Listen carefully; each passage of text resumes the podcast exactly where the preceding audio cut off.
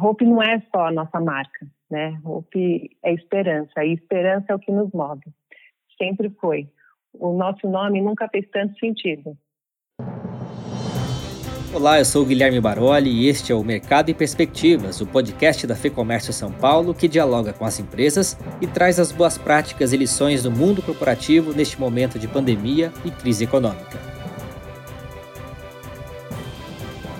Neste episódio, a gente recebe Sandra Chayo, diretora de marketing e estilo do Grupo Hope. A empresa familiar, fundada na década de 60, hoje é líder nacional no segmento de moda íntima. O grupo possui mais de 180 lojas no Brasil e 4 mil pontos de venda, além de uma sede industrial que fabrica mais de 7 milhões de peças por ano. Vamos ouvir qual foi o impacto nos negócios da empresa, a importância do e-commerce neste momento e as expectativas de crescimento e retomada. Quem conduz a entrevista é o jornalista Fernando Saco. Sandra, obrigado pela entrevista. Começo perguntando como tem sido para o Grupo Hope, com a quantidade de franquias e lojas de rua, de shopping que, que vocês têm, lidar com a crise do coronavírus. Oi, Fernando. Então, o começo foi desesperador. Estado Estado foi fechando, né? E o comércio 100% fechado, né, a rede de franquias de portas fechadas, foi bem difícil de assistir. Abril foi um mês que quase não existiu. A gente manteve as vendas só pelo sistema de delivery e o Roupa em Casa, que é um projeto que a gente tem, um sistema que a gente entrega uma sacola na casa da cliente, ela escolhe o que ela quer e devolve o resto. Mas o astral estava baixo ainda, né? Não foi, não foi um mês legal, não. Algumas lojas, os shoppings nem permitiam que o franqueado entrasse para retirar o estoque, para fazer esse trabalho. Então foi bem, bem complicado. O que salvou a rede também foi o e-commerce, que a gente tem que é super desenvolvido e consolidado. A gente tem desde 2006, foi um dos primeiros do, do segmento de moda no Brasil. E o que a gente fez foi que do dia para a noite a gente colocou no site o WhatsApp de todas as lojas, essas que tinham acesso ao estoque, e a gente passou a remunerar os franqueados através de um código de desconto né, que eles davam para seus clientes, e isso foi feito loja a loja. Agora, em maio, em menos de 30 dias de implantação, a gente lançou um app, OP, né, que é um aplicativo para Android e Apple, que já está disponível aí em todas as plataformas, e ele entrega, integra as lojas e atende as consumidoras localmente. Funciona assim, você escolhe o produto, ele identifica a loja mais próxima para que a entrega seja rápida, né? E ainda você apoia o empreendedor local. Desde que começou essa crise, o nosso propósito passou a ser apoiar, suportar e desenvolver pequenas empresas que são especializadas na venda dos nossos produtos. Além dos franqueados, a gente tem outros 4 mil lojistas multimarcas. E poucas empresas têm a cadeia toda como nós da indústria até o varejo. Então, esse last mile é a nossa prioridade agora para que a nossa proposta de valor chegue até a nossa cliente final. Nesse mês de maio, a gente já retomou uma fatia considerável das vendas. A gente tem 39 lojas reabertas né, até ontem. Hoje, acho que abriu Brasília, se não me engano. Mais ou menos 20% da rede, né, que representa 40%, 40 da nossa receita atualmente. As lojas fechadas que conseguem trabalhar né, com essas vendas alternativas e os canais digitais ainda são mais relevantes. Ou seja, a nossa omnicanalidade, os canais alternativos, hoje representam 60% das vendas. As lojas reabertas, elas estão faturando em média 55% do normal para o mês. Um destaque aí para as operações de rua, que tem um desempenho maior, né, chega a 70% mas são só umas 12 lojas dessas de rua que estão abertas. Você citou, vocês começaram a operar no e-commerce em 2006, você citou agora há pouco. Essa relação deve mudar a partir de agora, Sandra? É, ganhar mais atenção, digo, diante desse cenário e do que, que ele projeta?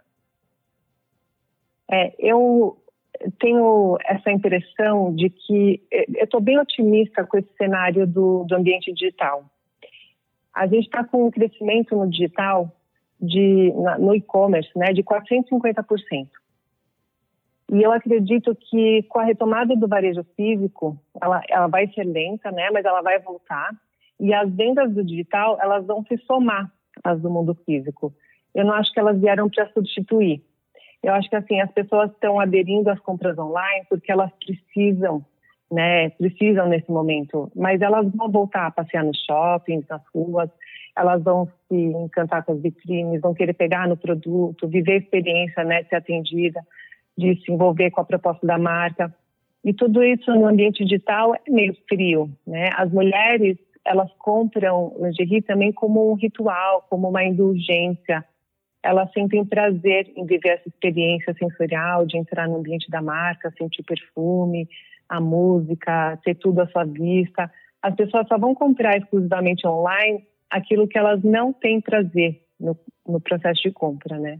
Outra grande descoberta do mundo digital, já que a gente está falando digital, é o nosso sistema de ensino à distância.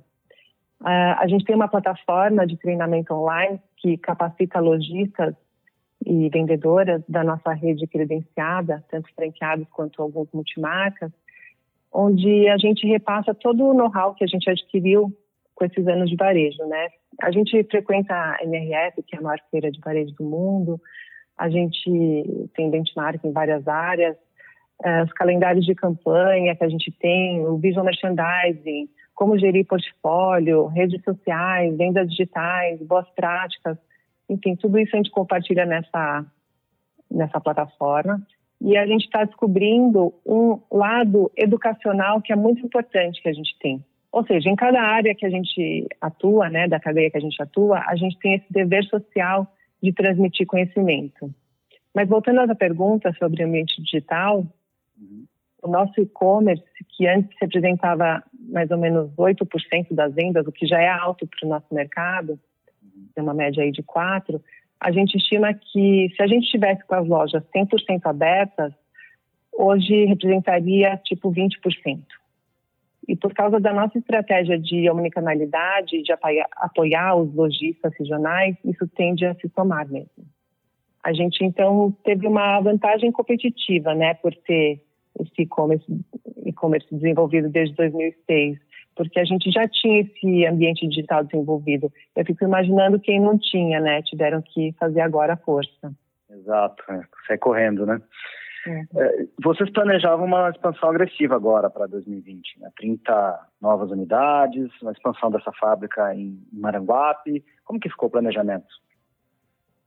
É, a gente teve que recalcular toda essa rota, né? Uhum a nossa meta ela estava pronta para ser superada. Em março, antes de começar a fechar tudo, a gente já tinha 14 novos contratos fechados para expansão né, de franquias, ou seja, metade da meta do ano, sendo que a melhor época, né, a época de maior demanda, é o segundo semestre.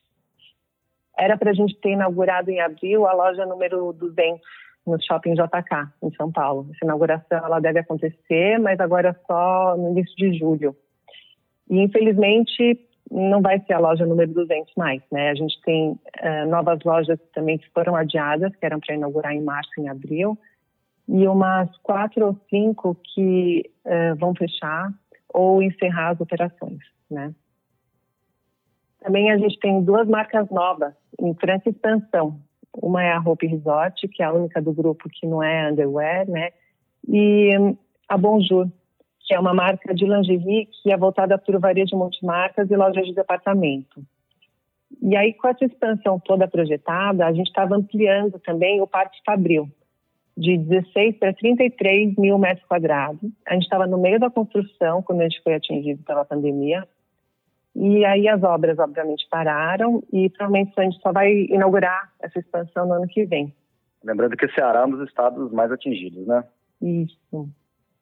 Lá está tudo parado. A fábrica parou na hora, ficou 30 dias totalmente parada. A gente só voltou a ter alguma atividade lá na fábrica para a produção de máscaras. Em relação à, à exportação, vocês exportam para 18 países, né? Tem lojas fora do Brasil, inclusive. Como que está essa dinâmica de importação e exportação de vocês? Tem sentido algum impacto? É, a crise ela é mundial, né? Todos os países foram afetados e com certeza a gente está sentindo esse impacto. A gente está segurando a mercadoria, né, de pedidos que a gente tem de clientes aí do mundo inteiro para faturar no momento, no momento mais oportuno, né? E cada mercado vai retornar, né, vai retomar num momento distinto. Mas a gente já está recebendo sinalizações de que junho uh, vai vir uma retomada em vários países. No Paraguai, que é onde a gente tem duas lojas, por exemplo, os shoppings vão reabrir dia 15 de junho. E a gente já tem uma carga deles em trânsito, aguardando o voo, né, que é um outro problema, né, a logística, para que no momento que as lojas reabrirem, eles tenham uma oferta adequada para os clientes. Importação, a gente importa muito pouco, né, é, é mais matéria-prima, rendas exclusivas. A gente tinha começado a sentir o impacto de importação já em janeiro, porque a China foi a precursora aí da pandemia e no final de 19 já começaram a aparecer os problemas. Agora o que acontece é que lá eles já retomaram, eles querem nos fornecer, mas agora é nós que estamos segurando os pedidos porque a gente está com a fábrica fechada e por causa do câmbio, né? Também. Sim. Olhando um pouco para frente agora, eh, Sandra, é, o perfil de compra tem mudado nesse período, né? Você mencionou recentemente, inclusive, que deve haver uma mudança não só restrita ao período da pandemia, mas que existe uma, uma demanda por conforto. Como que vocês enxergam isso? Olha, eu acredito que a moda, em geral, ela vai ficar muito mais casual. Aquela moda mais casual, que você pode passar o dia inteiro, todos os dias, aquela roupa de academia que não é mais só para usar na academia, a moda praia com as saídas, né, as roupas que não é só para ir à praia. A gente tem também uma linha de pijamas na roupa que, uh, na verdade, são verdadeiras roupas de ficar em casa, o homewear, o loungewear. E aí a mulher, assim, fica arrumada mesmo para ficar em casa. Eu acho que essa pandemia veio para fazer a gente olhar mais para dentro de nós mesmos, das nossas casas, das nossas famílias e dar o devido valor ao que temos, né? E o se arrumar não é mais para o outro, e sim para nós mesmas. O meu pai, o Nissim Hara, que é o fundador da empresa, ele sempre falou que a beleza da mulher vem de dentro para fora. Se ela se sente autoconfiante, ela se empodera. E a lingerie tem muito disso, né? É a nossa peça de roupa mais íntima, aquela primeira peça de roupa que a gente pega na hora de se vestir, o primeiro contato da nossa pele e da nossa intimidade. E eu acredito também que a lingerie é uma indulgência, Passado esse momento de reclusão, a moda vai ficar mais exuberante. Como no efeito batom vermelho do pós-guerra, as, as mulheres vão querer se enfeitar, sentir mais sensuais e mais autoconfiantes, e aí a lingerie vai ser mais importante ainda. Legal. Para finalizar, Sandra, o slogan de vocês fala sobre esperança. E aí, como executivo, eu pergunto o que você tem visto de positivo, de inovador nesse período. Eu vejo como as pessoas estão mais solidárias e mais empáticas, desde os nossos colaboradores até clientes. Eu acho que todo mundo percebeu que a gente precisa proteger o próximo para se proteger. Os nossos colaboradores, por exemplo, eles estão fazendo mais com menos. Eles estão se ajudando uns aos outros, mesmo quando não é da sua área, como numa corrente do bem, todos juntos engajados no mesmo propósito. As clientes às vezes reclamam é, nas mídias sociais, o pedido atrasou, e aí já, logo já tem outras respondendo em cima, né, que a empresa deve estar preocupada com seus funcionários, trabalhando com equipes reduzidas, que a malha logística também está com restrições, enfim, tem empatia por todos os lados, né. Outra coisa que a gente percebeu nitidamente é que a busca, a necessidade por soluções nos fazem ser mais eficientes e positivos. Por exemplo, para colocar um app no ar, igual a gente fez agora, em tempos normais, a gente levaria de quatro a seis meses, no mínimo. E com esse senso de urgência que a gente está vivendo, a gente fez em menos de 30 dias. Para lançar um novo produto, normalmente a gente leva 11 meses. A gente lançou as máscaras de proteção em uma semana. Aliás, são as melhores, mais confortáveis que tem aí no mercado.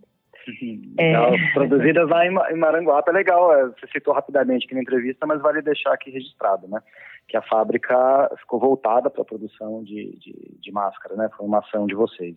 É, a gente fez em primeiro lugar, sim, a gente fez em primeiro lugar para atender a população carente da cidade da nossa fábrica, né? Para uhum. proteger a nossa comunidade, os nossos colaboradores. Depois a gente ampliou as doações, né? Para o estado do Ceará. A gente fez doações de aventais também de peças íntimas para hospitais de campanha aqui em São Paulo. E agora, até essa semana, está chegando também uh, peças íntimas para profissionais da linha de frente em combate ao Covid da Santa Casa de São Paulo.